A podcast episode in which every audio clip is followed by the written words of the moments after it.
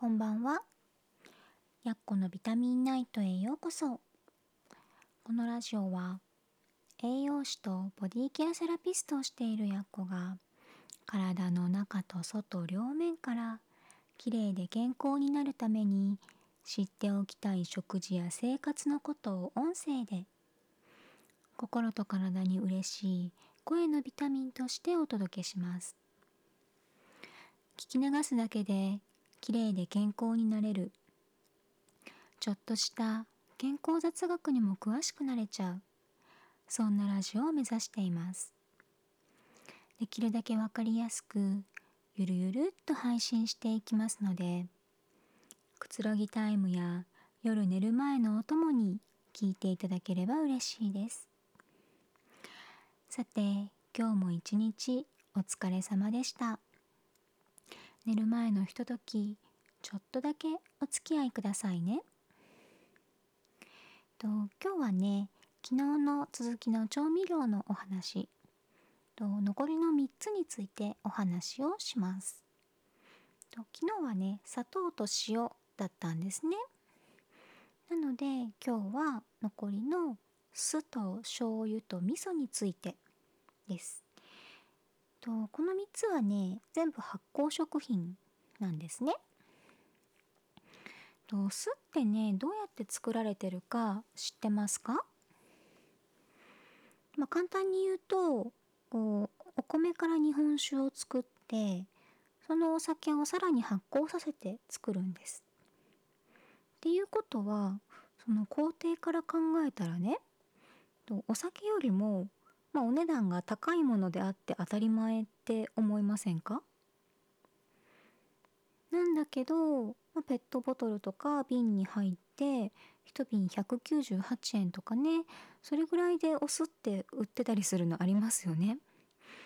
とあれは醸造アルコールっていう、まあ、工業的に作られた安いアルコールを使って作ってるからなんですね。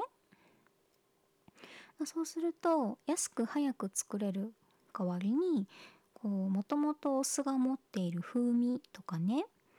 あとはお酢の中の酸の成分っていうのがね酢酸が一番多いんですけど、まあ、クエン酸リンゴ酸アミノ酸とか、まあ、60種類以上含まれているって言われている有機酸の種類が、まあ、少なかったりとかね、まあ、そういう違いが出てくるんですよ。えー、まあ、本来ね酢っていうのはねそういったいろんな種類の有機酸を取り入れることができる本当に素晴らしい発酵食品なんですよね。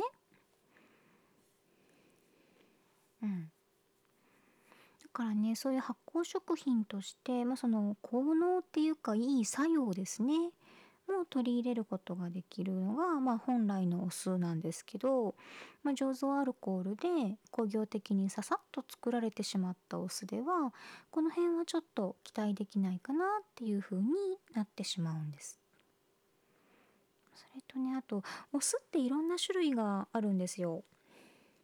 まあ、一般的なお料理に使うのが穀物酢とか米酢なんですけどあとはワインビネガーっていうねブドウからできているお酢とかリンゴ酢とリンゴからできているお酢とかそういうのもあるんですよね。と私はリンゴ酢をいつも家に置いててこのリンゴ酢に蜂蜜とかレモン汁を入れてお水で割って、まあ、飲んだりっていうことをたまにするんですけど、まあ、これはこれでとっても美味しいしあと疲労回復効果もあるのでこう夏バテしやすい時とかねそういう時に飲むとすごくいいです。炭酸水で割って飲むのも美味しいんですよ。リンゴ酢って言ってもねこうリンゴのジュースみたいに甘い味がするとかでは全然ないので普通にね料理にも使えるので1本ね持っているととても便利です。そして次が醤油ですね。と醤油っていうのは、まあ、大豆と小麦と塩。を使って、まあ、発酵熟成させてそれを絞って作るものなんですね。まあ、この後に出てくるお味噌とね似たようなものって、まあ、同じような感じで作るっていう風に考えてもらうといいんですけどとこれもねと実はま、本物の醤油と偽物っていうとあれなんですけどと醤油っぽく見えるけど中身は添加物いっぱいっていうのもあります。というのはですねと醤油も味噌ももともとは丸大豆、まあ、大豆そのまま丸ごとですねを使って作るものだったんですけど、まあ、発酵の効率がいいっていうことで油を絞った後の大豆をフレーク状にしたもの、まあ、脱脂大豆っていうんですけどそれをね使う場合があるんです。これはですね発酵の効率がいいっていうのもあるんですけど実は油は油で販売して脱脂大豆のフレークはフレークで販売するっていう、まあ、食品メーカーにとっては売るものが2つできるので美味しいわけですよね。でこれね確かに発酵の効率としてはいいんですよ。ただし油を除いてしまってあるので風味とかまろやかさは足りないんですね。うん、それでまあ安い醤油を作るために大豆のねフレークをとても少ない状態でしかも温度や環境をこう発酵にね合うように変化させてこう短期間でね発酵熟成を進めてしまうっていうそういう場合が非常に多いんですね。うん、でそうやってあの温度とかで発酵を、まあ、早期に進めてしまった場合っていうのはもともとのね材料が少ないっていうのもあるんだけどこう十分な味とか香りが出せなかったりするんですよ。でまあそういう時にとカラメル色素で色をつけたりアミノ酸糖って書いてあったりする調味料で味を整えてるんですね。調味料なのに調味料で味付けてるの。アミノ酸っていうのはもともとねタンパク質を分解したものと同じでね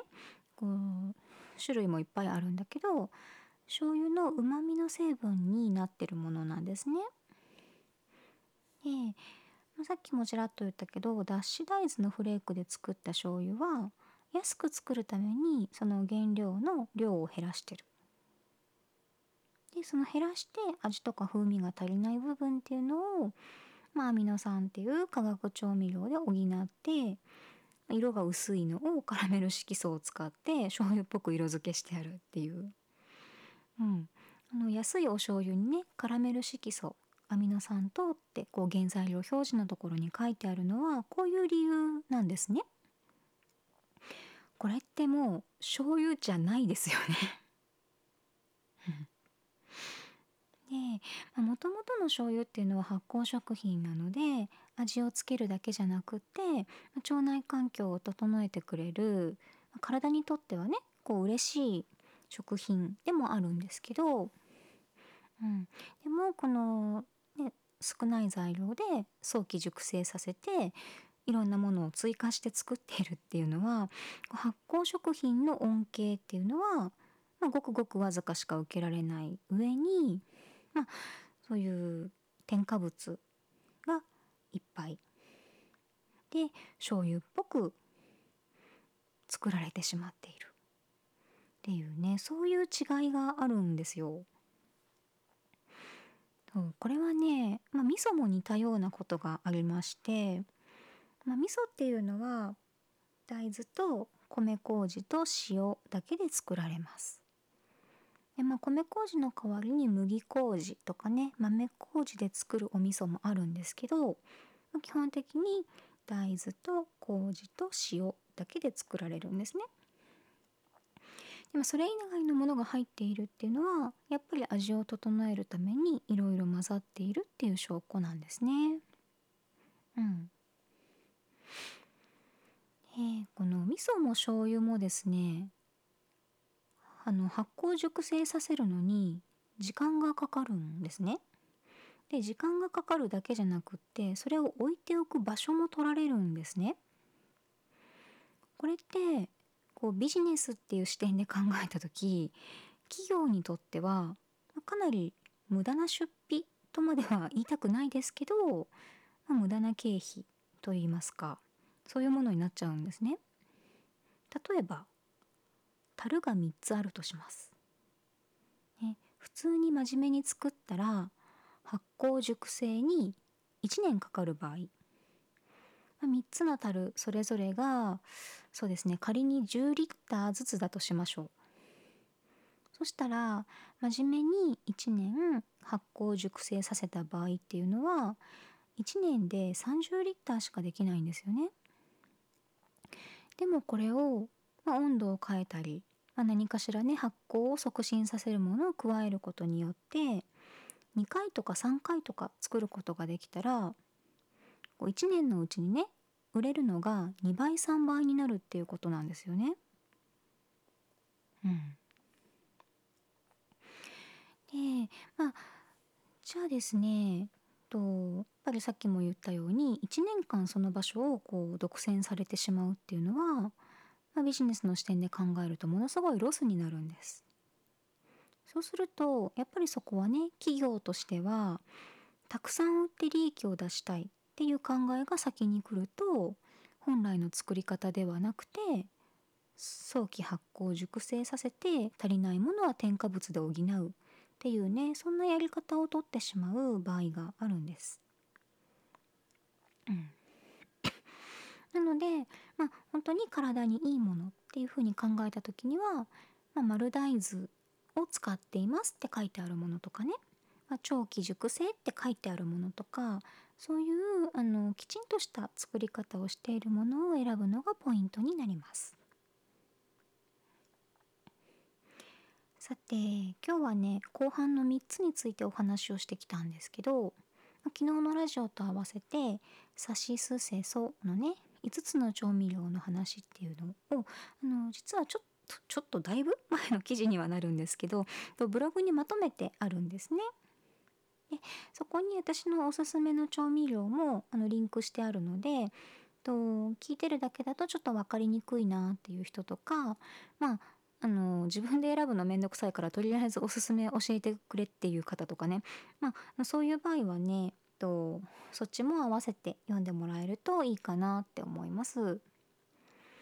昨日もねお話ししたんですけど